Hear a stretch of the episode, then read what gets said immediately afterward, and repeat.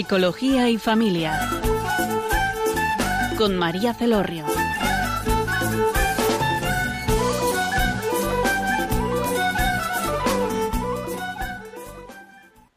Hola, buenas tardes, queridos oyentes. Les habla María Celorrio desde Funes, Navarra.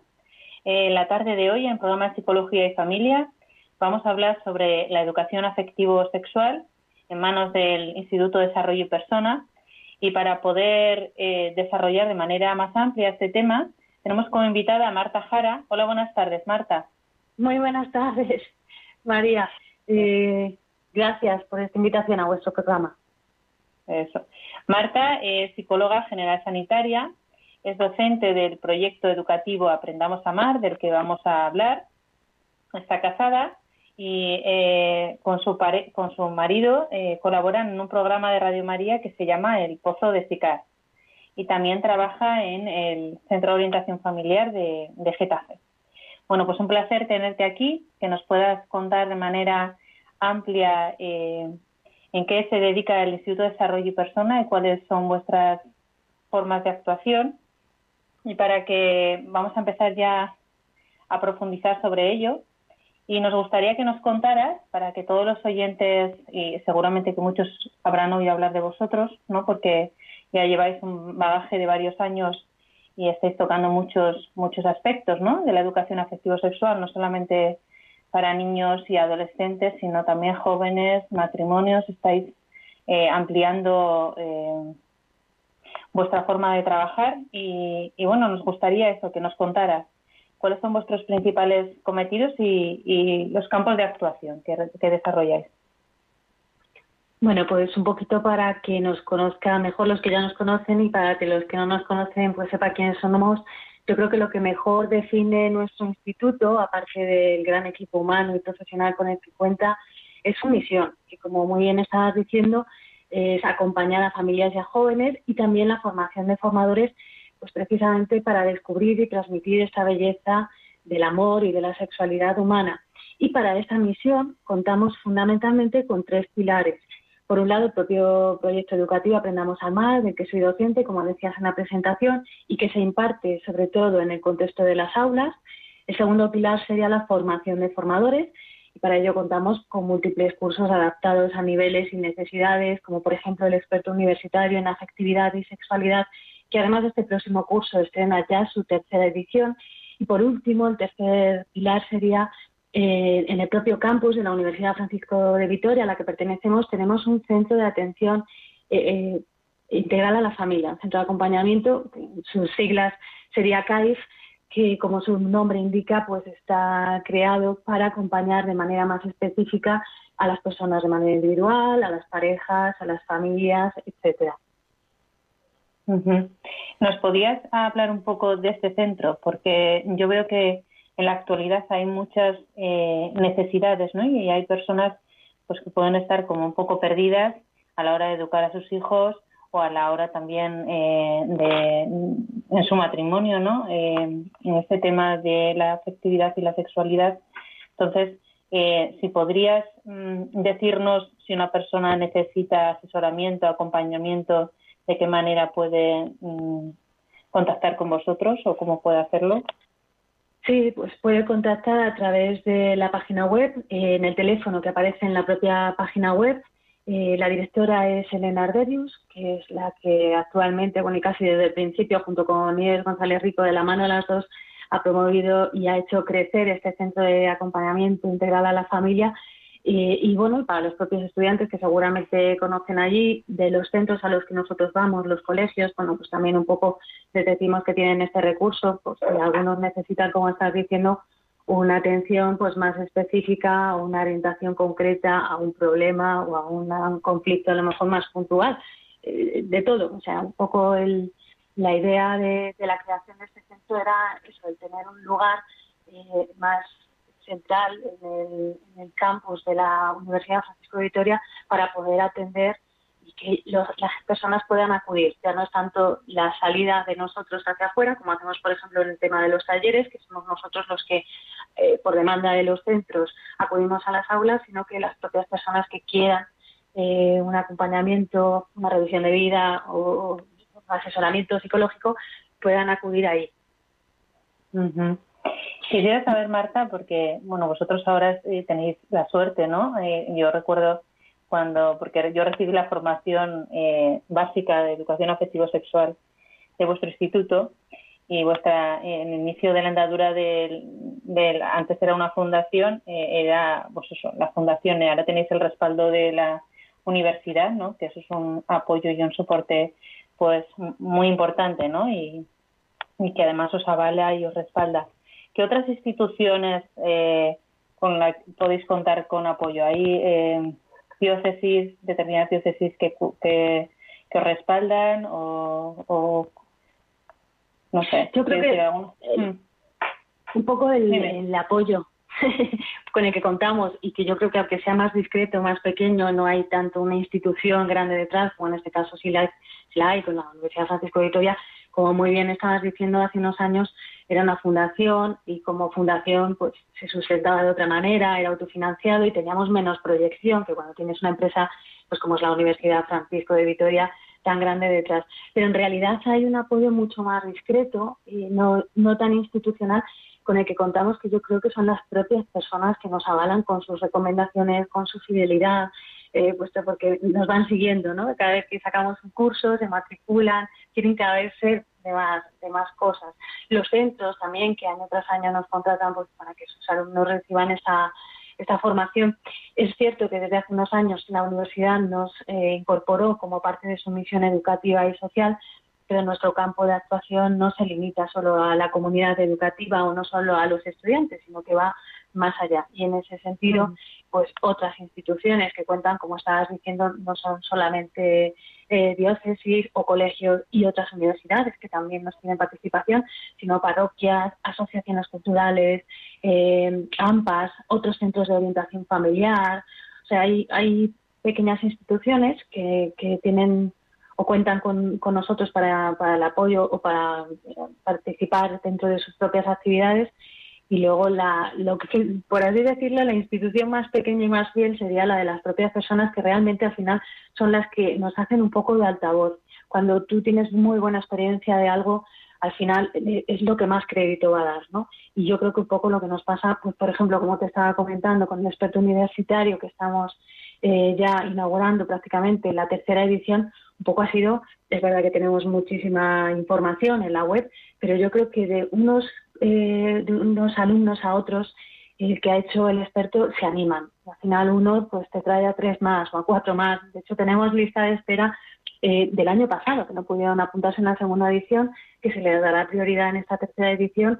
No sabemos si va a haber también lista de espera precisamente por eso, porque la, la forma en la que las personas lo han vivido, la, la experiencia que han sacado tan positiva de este curso en concreto. Eh, tenemos muchos más, al final nos funciona mucho mejor como, como soporte y como altavoz para que otras personas se animen a profundizar en estos temas.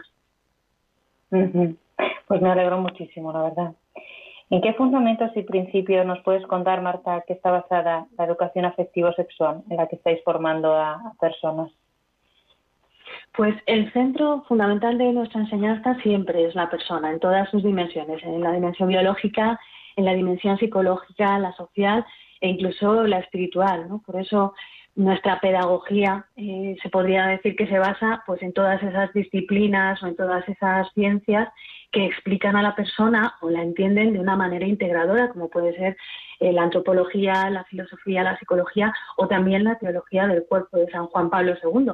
Precisamente mañana, por primera vez en Europa, tenemos en la universidad durante cinco días a uno de los mayores exponentes mundiales en esta materia, impartiendo un curso sobre el modo en que Dios habla eh, a través de nuestro cuerpo.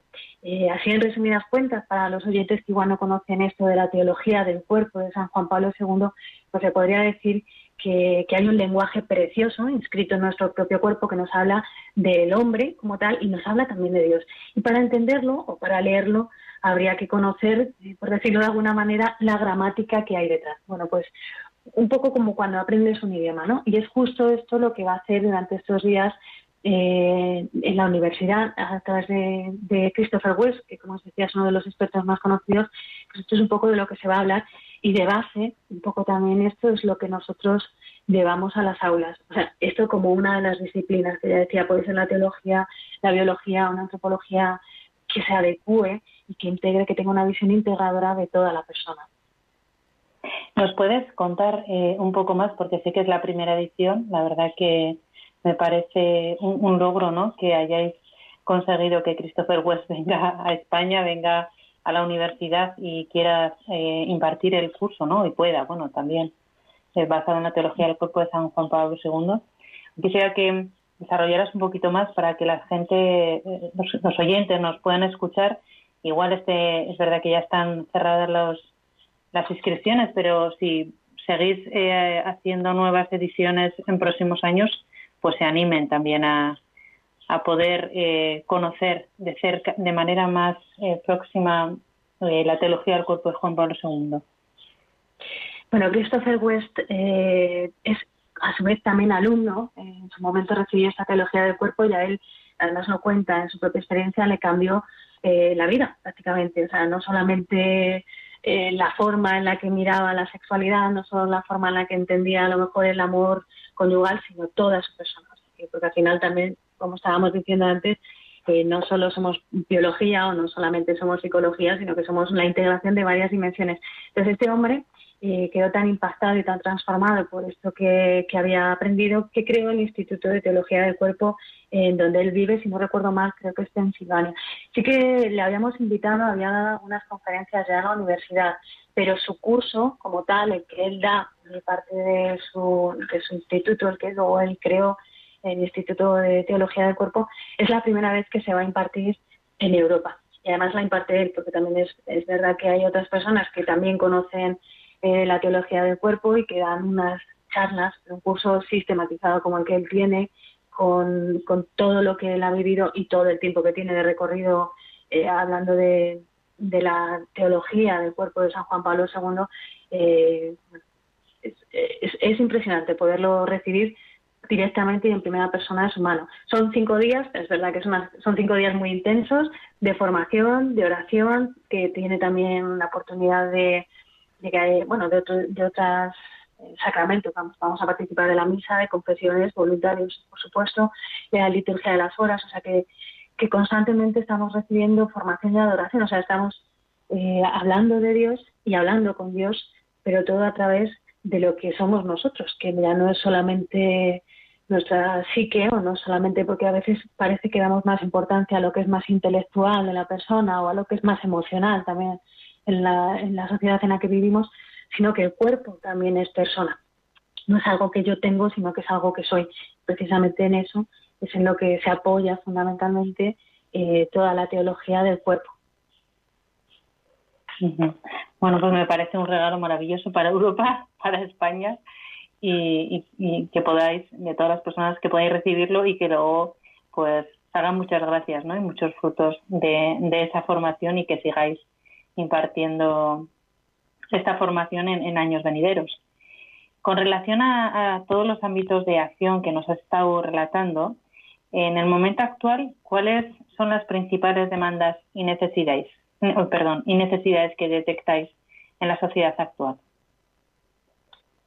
Mm, yo creo que urge sobre todo eh, dar una respuesta al deseo de los corazones de, los más jóvenes, ¿no? que descubren en, estas edades cuando llegan a la adolescencia, pues que no solo están hechos por amor, sino también para amar y que su corazón es tan grande que no se queda solamente o no, o no le basta solo con el amor de las cuatro paredes de su casa, sino que empiezan pues a descubrir eh, esos primeros amores, se sienten atraídos por otras personas pero también es cierto que en muchas ocasiones las propuestas que les vienen de la sociedad o los modelos que tienen a su alrededor no satisfacen ese deseo.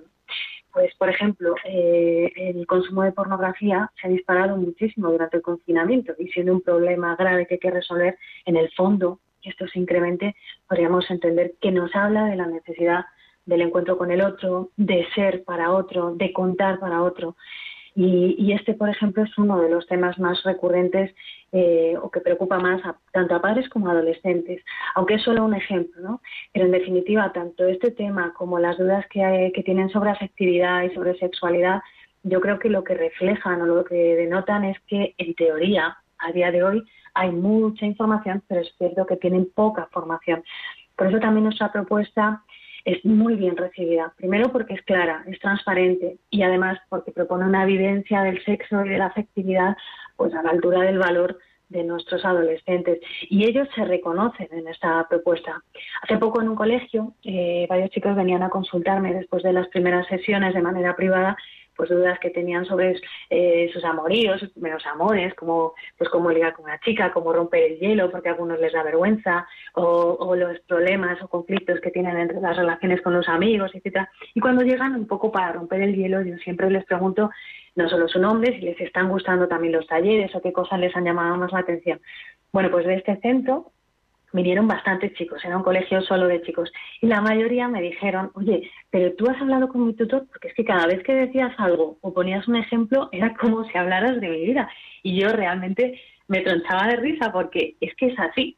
Por supuesto no había hablado con el tutor y si hablamos, hablamos a nivel general, pues mira, este grupo es más callado es más revuelto, o no participan mucho o están, tienen mucha curiosidad sobre este tema, pero no me cuentan en concreto la vida personal de ningún alumno. Pero es que es verdad, verdad que ellos tienen esa sensación porque lo que les estás contando es al final lo que pasa en su cabeza, lo que pasa en su vida, pero sobre todo lo que está pasando y lo que están viviendo en su corazón.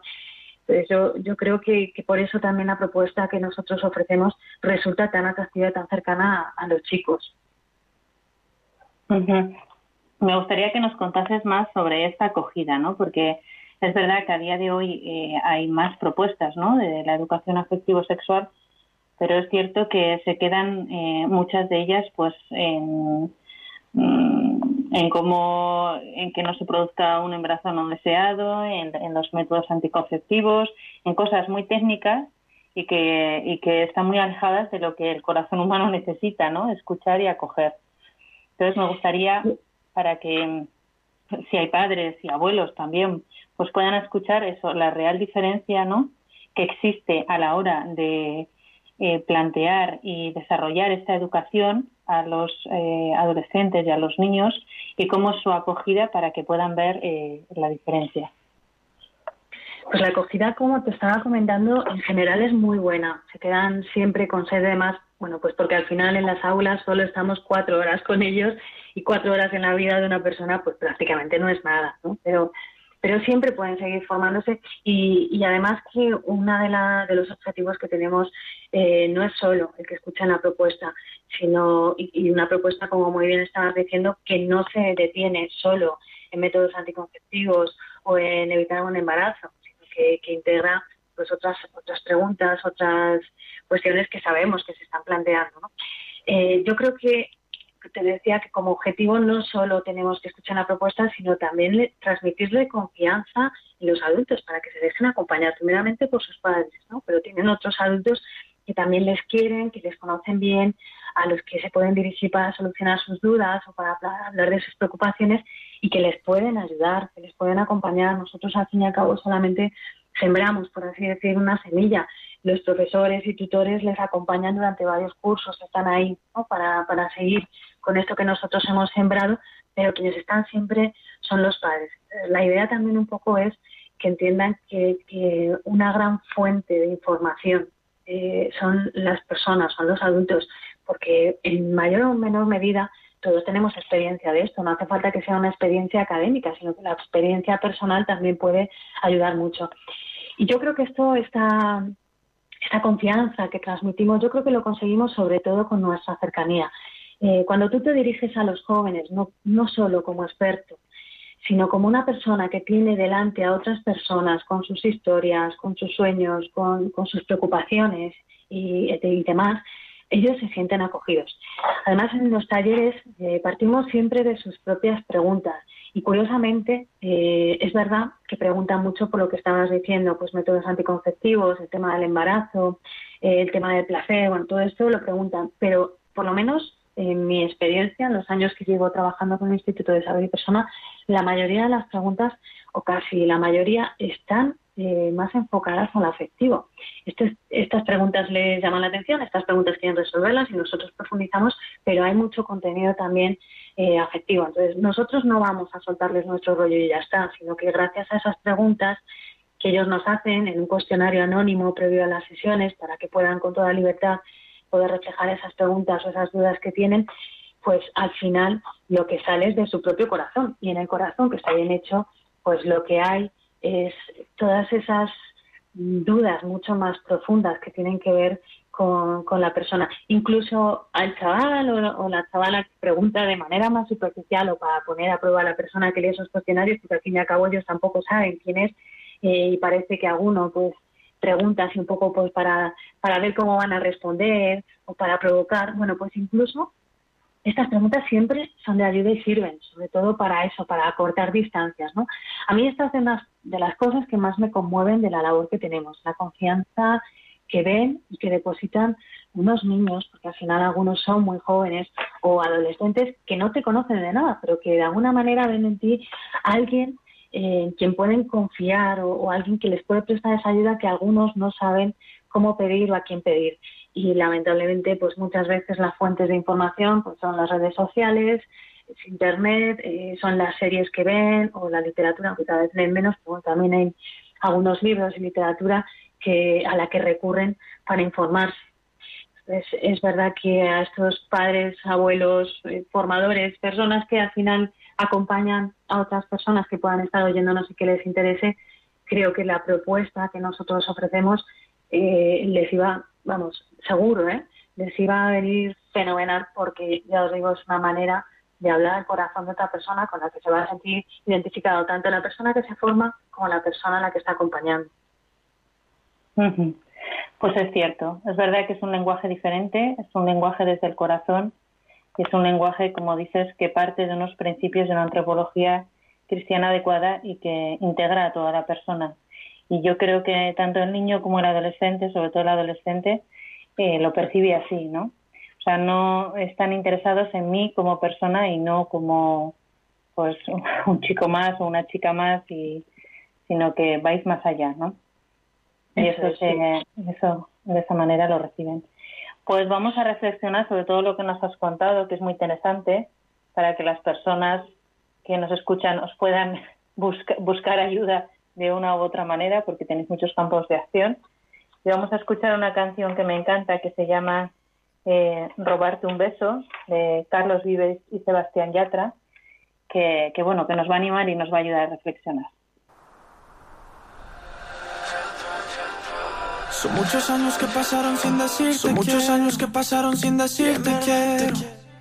Y en verdad te encuentro formas de engañar mi corazón. Son muchos años que pasaron sin robarte un beso. Solo quiero un beso. Y por esa boca no me importa ser ladrón. No puede ser que no he encontrado todavía las palabras. Y en esa noche no dije nada. Puede ser que en un segundo me perdí en tu mirada. Cuando por dentro yo te gritaba. Déjame robarte un beso que me llegue hasta el alma. Como un vallenato de esos viejos que nos gustaban. Sé que sientes mariposas. Yo también sentí sus alas. Déjame robarte un beso que te enamore y tú no te vayas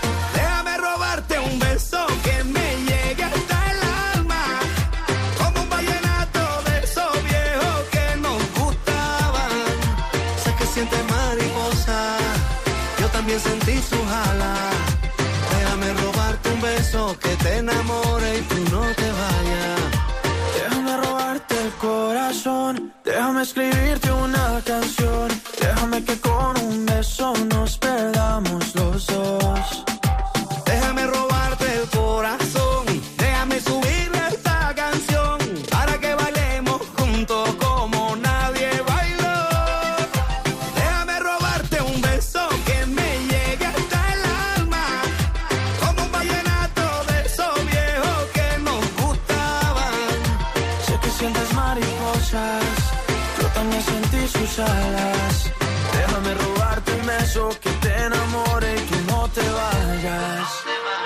sé que a ti te gusta que yo te cante así. Que tú te pones seria, pero te hago reír sé que tú me quieres porque tú eres así. Y cuando estamos juntos ya no sé qué decir. Yo sé que a ti te gusta que yo te cante así. Que tú te pones seria pero te hago reír. Yo sé que tú me quieres porque tú eres así. Y cuando estamos juntos ya no sé qué decir. Déjame robarte un beso que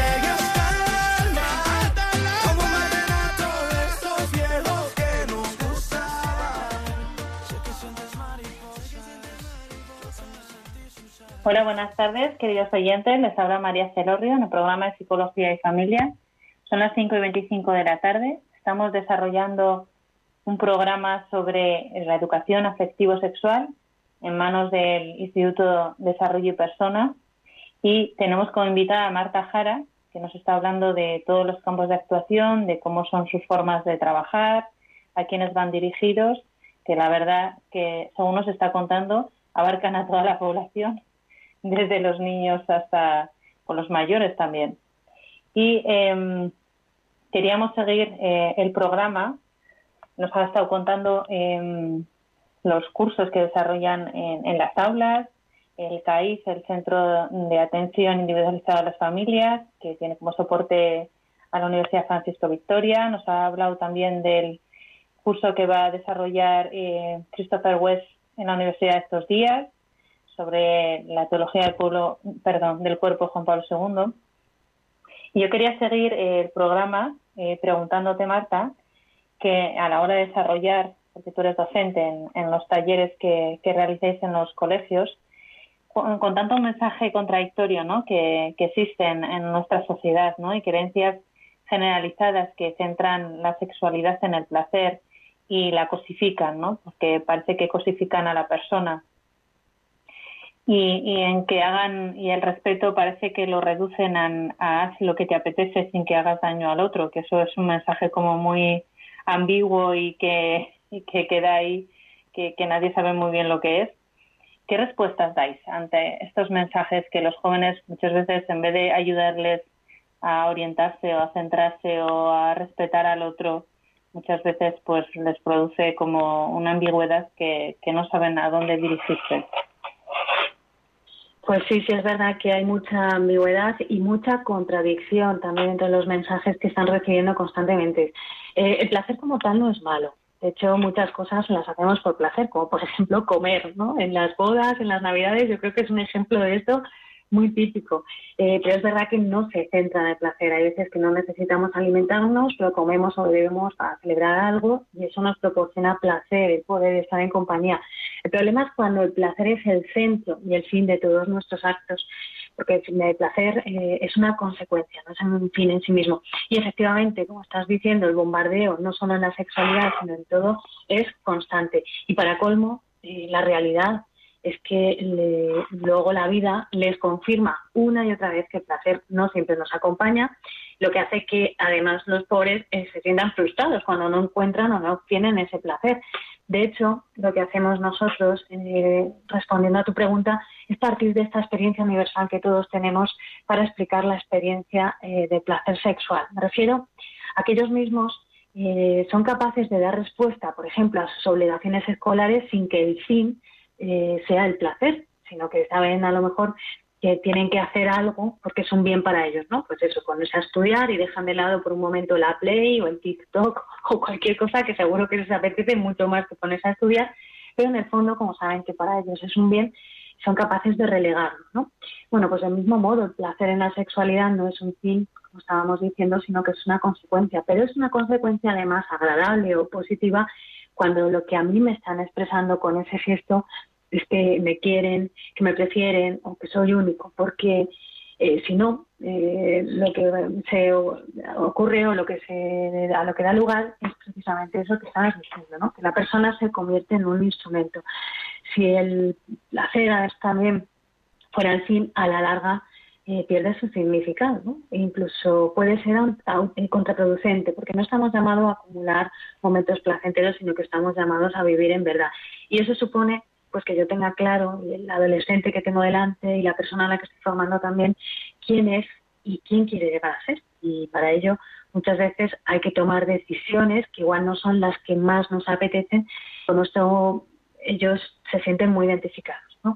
Porque ya lo digo, no solamente es algo eh, que esté centrado solo en la sexualidad, sino que es que este mensaje lo están oyendo constantemente. De hecho, tiene mucho que ver con la idea que ellos tienen de libertad, que básicamente se reduce a hacer lo que me da la gana sin que nadie me diga que no puedo hacerlo. Normalmente lo que hacemos es trabajar eh, estos dos conceptos eh, juntos. No soy más libre porque hago más lo que me apetece, sino que soy más libre en la medida en la que elijo de forma responsable. Y elegir de forma responsable significa elegir aquello que para mí es un bien.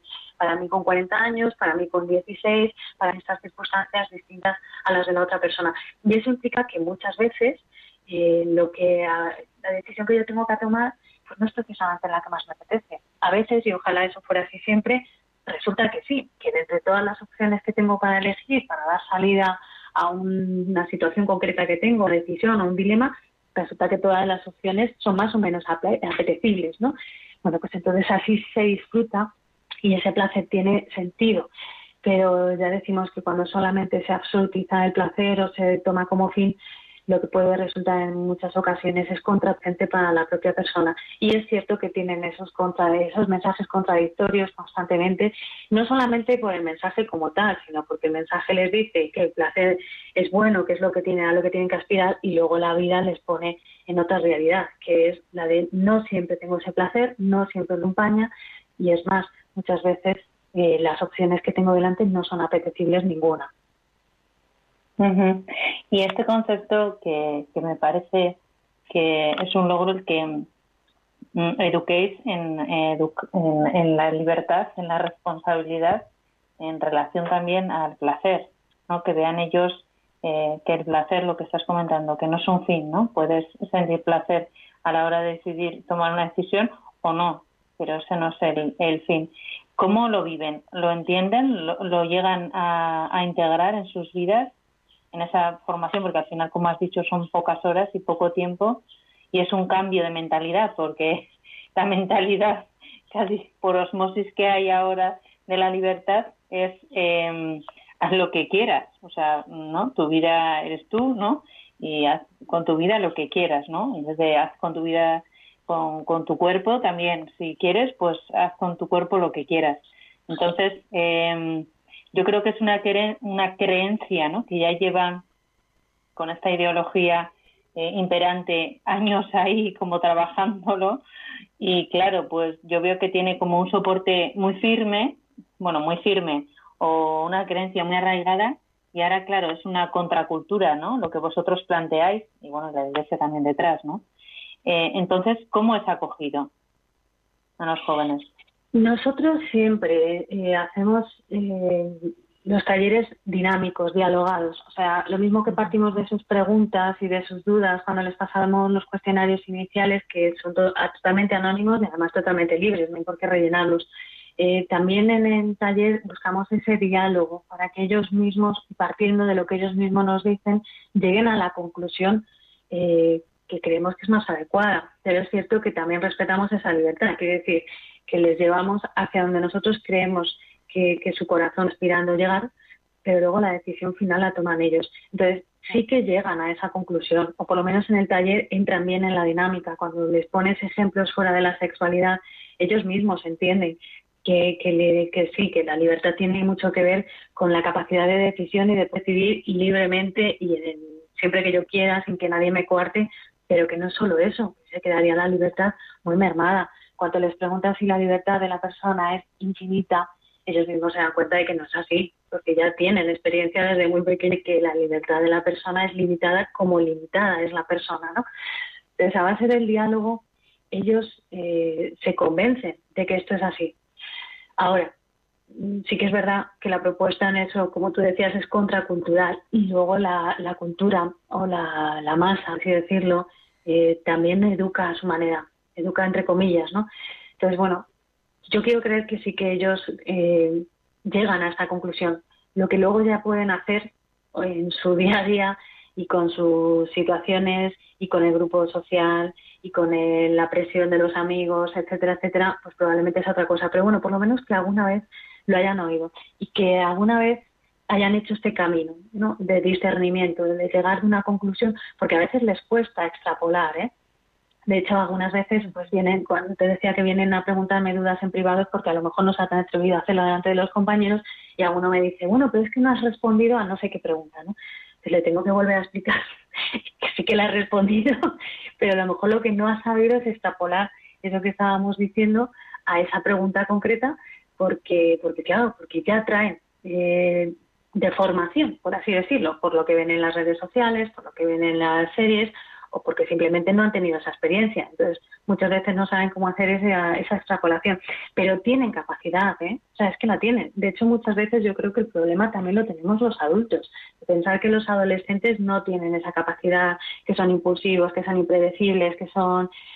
Bueno, pues sí que tienen capacidad. De hecho, déjales una play. Como les dejes la play o le dejes un móvil para estar metido en las redes sociales, vaya que sí se abstraen. O sea, capacidad para dedicarle tiempo a lo que ellos les gusta, tiene. Y si es un partido de fútbol, también se, se entrenan con tiempo y son capaces de decirle que no a sus amigos o quedar más tarde, porque para ellos ese partido final es súper importante. Entonces, capacidad tienen. Lo que pasa que es verdad que ese horizonte del que hablábamos antes, en el que yo tengo esa pregunta a la que tengo que dar respuesta, ¿quién soy yo? Y que tiene mucho que ver con dos deseos internos en nuestro corazón, que son el deseo de ser felices y de relacionarnos bien, pues a veces, eh, precisamente por eso, porque quedan como en un horizonte que para los adolescentes puede ser más lejano, aunque estamos respondiendo a esa pregunta toda la vida y la primera vez que surge es precisamente en la adolescencia, pues están muchas veces más en lo inmediato. Y lo inmediato es pues lo más sensible, ¿no? Porque es verdad que las hormonas están ahí, porque es verdad que se empiezan a sentir atracción, la atracción es algo muy potente, entonces cuando están más centrados en lo, sensible o en lo más inmediato o en lo más potente, pues puede que se les olvide hacia dónde van dirigidos. Cuando les preguntamos, por ejemplo, una de las preguntas que les hacemos en los cuestionarios es eh, qué cosas os preocupan o qué cosas eh, son importantes para vosotros, con qué soñáis, cuál es vuestro sueño, etcétera siempre responden a cosas muy profundas, o sea, cosas que verdaderamente sabe que les van a dar la felicidad. Ninguno, yo no me he encontrado jamás a ninguno que me diga que para él lo más importante es llegar el fin de semana y enrollarse con 20, ¿no? Que parece ser que es lo que te ofrecen y lo que te proponen en la sociedad. Cuando estamos diciendo tú haz lo que te apetezca, lo que te pide el cuerpo, lo que en realidad no es eso, lo que, o sea, lo que ellos ponen o basan su experiencia de felicidad o creen que van a alcanzar esa felicidad, sino que en cosas mucho más trascendentes, pues las relaciones familiares, la salud, ahora en tiempo de pandemia, por ejemplo, era una de las cosas que más nos mencionaba, en no quedarse solos, en que tener amigos que sean verdaderos y que estén con ellos siempre. Eso es lo que hay que recordarles constantemente.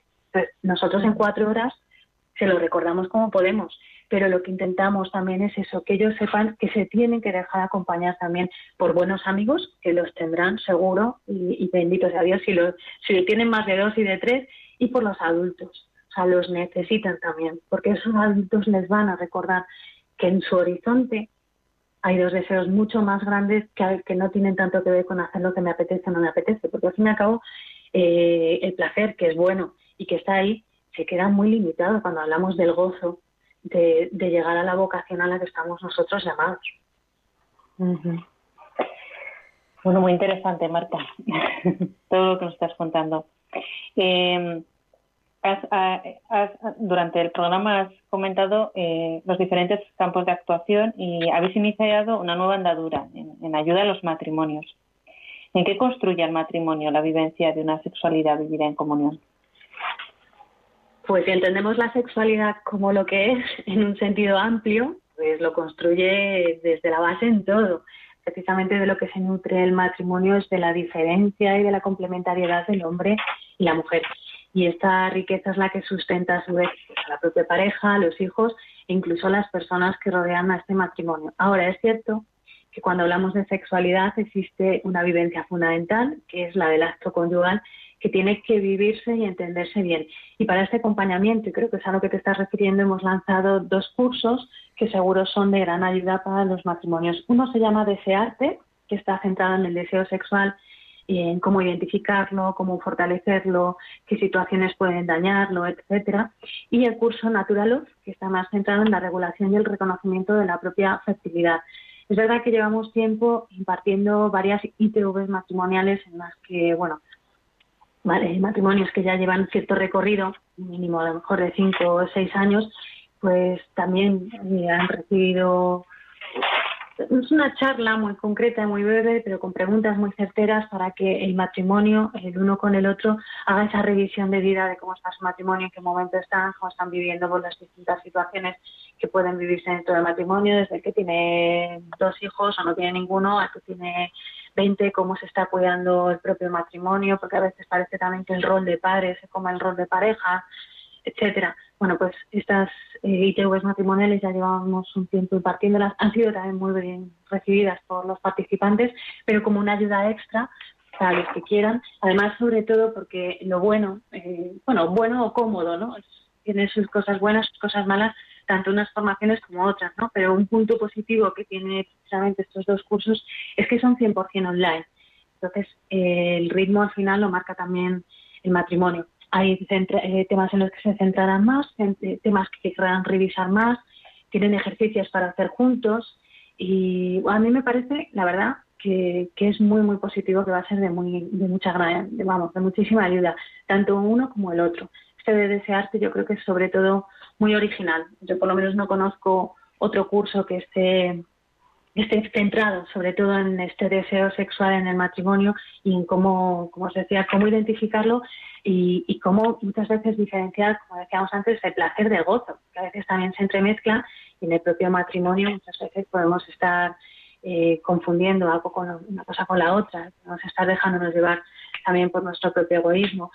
A mí, de verdad, eh, me parece eh, que va a ser, repito, de, muchísima ayuda. Ya nos dirán y ya subiremos también los testimonios de, las personas que vayan haciéndolo para que otras personas puedan escucharlo, por lo que os decía al principio, porque al final quienes más nos apoyan y funcionan como altavoz, al final son los propios alumnos, las personas que, que pasan por, por, nuestros cursos, que pasan por nuestro instituto.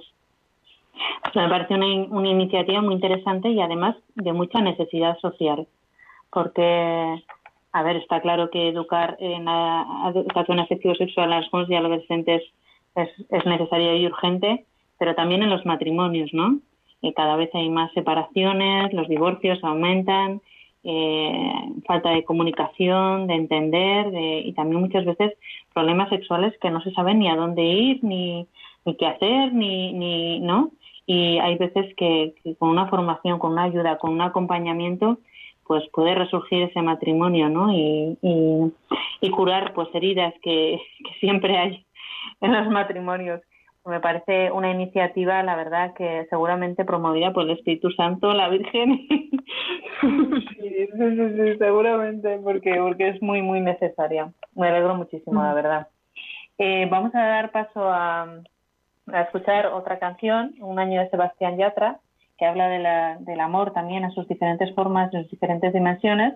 Y después de, escuchar esta canción, animamos a los oyentes a que participéis en el programa porque siempre lo enriquecéis con el teléfono de directo 91005 9419 91005 9419 y os responderemos. Yo te conocí en primavera me miraste tú de primera, de un verano eterno me enamoré. Y esa despedida en septiembre, en octubre sí que se siente. Noviembre sin ti me dolió también. Llegar a diciembre, sigues en mi mente. Fueron seis meses y por fin volveré a verte. Llegar en febrero y yo ser el primero en darte flores y decirte que te quiero. Puede que pase un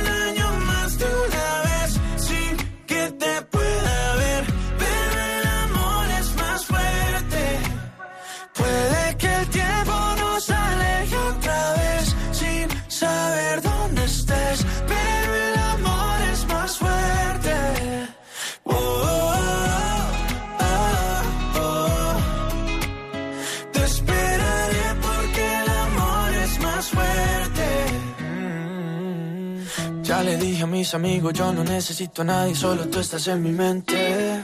Mil kilómetros se restan cuando dos almas se suman a lo lejos puedo ver. Solo pienso, solo pienso en ti. Solo pienso, solo pienso en ti. Ya mis primos saben tu apellido, que por ti yo estoy perdido. Espero que también te pase a ti. Llegará diciembre, sigues en mi mente. Fueron seis meses y por fin volveré a verte. Llegará febrero y yo seré el primero en darte flores y decirte que te quiero.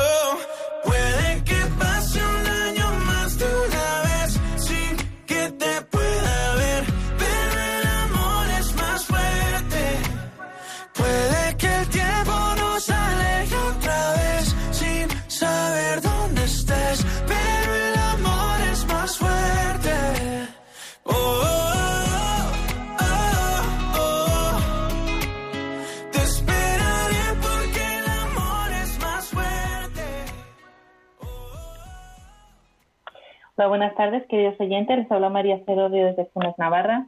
Estamos en la tarde de hoy con invitada a Marta Jara. Estamos hablando sobre eh, la educación afectivo-sexual en todas sus dimensiones a manos del Instituto de Desarrollo y Persona. Hemos dado paso a las llamadas en directo y tenemos una llamada de Ma- María Victoria de Granada. Hola, buenas tardes. Mire, es que estaba oyendo, me he puesto ahora y su programa. Y yo tuve un problemilla hace, bueno, hace tiempo, ¿no? Pero hace un mes así, hablando con mi hijo. Tengo cinco hijos, ¿no? Y muy seguido, y está en torno entre 23 y 27 años, a cinco. Y son varones. Entonces, mm, me echaron en cara que yo nunca había hablado de del tema afectivo sexual. Entonces, mm, la verdad que me sentí muy mal porque, bueno, he intentado dar una educación, sobre todo cristiana y esto, y, y todo lo que me ha ido surgiendo lo he explicado, pero por lo visto mm, tienen necesidades mayores. Entonces, ¿cómo podría solucionarlo ahora? Si me da algún, yo qué sé, algún consejo, algún, hacer algún, curso, si ahora ellos no están casados, algunos están, tienen novio, otros la verdad que están pensando en ser sacerdotes. Entonces, mm, no sé, me encuentro un poco confusa porque mm, yo opino que siempre se pueden mejorar las cosas y que siempre había- ah, se puede hacer algo. Vale. Ahora Marta te contesta las diferentes maneras que, que podrías ayudar a tus hijos o ellos mismos a recibir la formación. Pues, bueno, en primer lugar, darle las gracias por, por su, su pregunta y por su comentario, sobre todo pues porque está exponiendo también eh, una parte muy, muy privada de su familia. Eh, Yo, esta experiencia que, que tiene eh, es la misma que tienen mm, muchos padres, ¿no? Y porque los propios hijos lo transmiten muchas veces así, como que no ha habido suficiente formación eh, en este campo, en la afectividad, en la sexualidad, no sé si lo que demandan a veces es más formación específica o más académica y es verdad que los padres no tienen por qué tener una formación tan estrecha o tan, tan particular ¿no? en, la, afectividad o en sexualidad, pero sí que tienen un buen ejemplo. Cuando tienen unos padres cercanos que se quieren, que, que- que esos afectos que se muestran el uno al otro son afectos transparentes, que se corresponden con lo que verdaderamente eh, sienten el uno por el otro, ese ejemplo también lo tienen. Entonces, bueno, yo no sé si los hijos eh, a lo que se están refiriendo es a, a una formación más específica. En ese caso, pues es verdad que a lo mejor su madre no la tiene. bueno, entiendo que a lo mejor ellos se encuentren un poco más faltos de, de esta formación o de no haber recibido esta educación por parte de sus padres, pero por otro lado también es muy positivo que hayan tenido la confianza de decirlo, porque en el fondo un poco lo que están reflejando detrás de esa eh, reproche, vamos a decirlo así entre comillas, es que es de ellos, de sus padres o concretamente de su madre, de quienes les hubiera gustado recibirlo. Y eso es muy positivo, porque es verdad que en el fondo eh, a quienes siempre tenemos eh, enfrente y de quienes siempre vamos a, a quienes siempre vamos a acudir es a los padres. ¿Qué cosas puede hacer? Yo creo que lo mejor, y ya que se ha abierto ese melón, por decirlo así de alguna manera, sería preguntarles qué han echado en falta. ¿Qué han echado en falta? Porque seguramente, aunque ya se hayan formado o crean que tienen formación o que ya tienen experiencia y que esa duda ahora no lo tienen, la verdad es que seguro se les puede volver a, explicar. eh, todo lo que tiene que ver, como hemos hablado antes, de teología del cuerpo es una grandísima novedad, una forma de mirar la sexualidad, de mirar nuestro propio cuerpo, la manera en la que nos relacionamos nosotros mismos, que es eh, desde luego muy, muy novedosa. Entonces, quizá eh, puedes eh, formarte en algunos de los cursos que tenemos que son más básicos en nuestra web, en aprendamosamar.com, puede verlos para que vea también dentro de sus posibilidades qué cursos le viene mejor, si puede ser uno presencial aquí en Madrid, que va a ser más complicado quizá, o uno online de más o menos horas, pero claro, partiendo también de esa necesidad que tengan los hijos, pues saber qué han echado en falta, aunque crean que ahora no lo necesitan, y volver con ellos a, hacerlo. Incluso puede, se me ocurre, eh, siendo unos hijos ya mayores, aunque no estén casados, a lo mejor han tenido pareja o la tienen actualmente, incluso puede que su madre lo que mejor puede hacer ahora por ellos es no solo formarse de cara a que el día de mañana eh, pueda ayudarles, acompañarles en estos temas ya como adultos, sino que quizá les pueda regalar un curso de estos que crea que puedan serle útiles a ellos, ya sea nuestro experto universitario, sea el curso base que también habías hecho tú, María, eh, sobre todo para que tengan un camino por el que empezar. Que uno, una vez que empieza con esta formación, empieza a tirar de los hilos, es inagotable no sé si le ayuda a lo que le decimos o no, pero creo que puede ser una, un buen recurso. Primero, saber en qué cosas eh, ellos se han visto faltos, qué cosas no han profundizado, qué cosas les hubiera gustado saber, y partiendo de eso, eh, pues un poco buscar una, una compensación ahora como adultos dentro de la propia formación que ellos puedan hacer. Muy bien, Marta. Muchas gracias por tu respuesta y también por Marta María Victoria de Granada por eh, participar en nuestro programa. Y bueno, pues ya nos queda solo despedirnos, Marta. Eh, ha sido un placer compartir este tiempo con, contigo, que nos hayas abierto también este melón del Instituto de Desarrollo y Persona, ¿no? Todo, todos los campos de actuación y, todas las nuevas iniciativas tan enriquecedoras, ¿no? Y que, estáis eh, fomentando y, enriqueciendo al final a las personas, a las familias a los matrimonios y que, verdaderamente son tan necesarios en, el, en, la actualidad, en el día de hoy, ¿no? El corazón humano eh, realmente lo necesita. Bueno, gracias Marta, eh, gracias a todo el programa humano que formáis el Instituto de Desarrollo Personas, en especial a, a Nieves González Rico, que es la promotora, el motor de este, podríamos decir, el, corazón, el alma le da recuerdos, le da recuerdos. Y, nada, mucho ánimo. Espero que podamos volver a contar contigo porque nos han quedado mm, preguntas sin responder y seguramente que, mm, que, dentro de unos meses eh, tendréis nuevas iniciativas que contar y, que poder dar a conocer a, Radio María, a todos los oyentes, para que podamos eh, hacer uso de ellas y nos puedan beneficiar. Así que un saludo, Marta. A vuestra disposición para lo que necesitéis, quedamos a vuestra disposición. Gracias también a vosotros por la invitación al programa. Que tengáis buen verano y lo dicho, para lo que pueda surgir, para lo que necesitéis, ya sea en este programa o sea a través de CAI, la Atención Integrada de la Familia, pues estamos, estamos pendientes. Claro que sí. Pues muchas gracias por tu participación en nuestro programa de Psicología y Familia. Seguramente que nos volveremos a escuchar y animamos a todos nuestros oyentes a que sigáis en sintonía con Radio María. Un saludo y buenas tardes.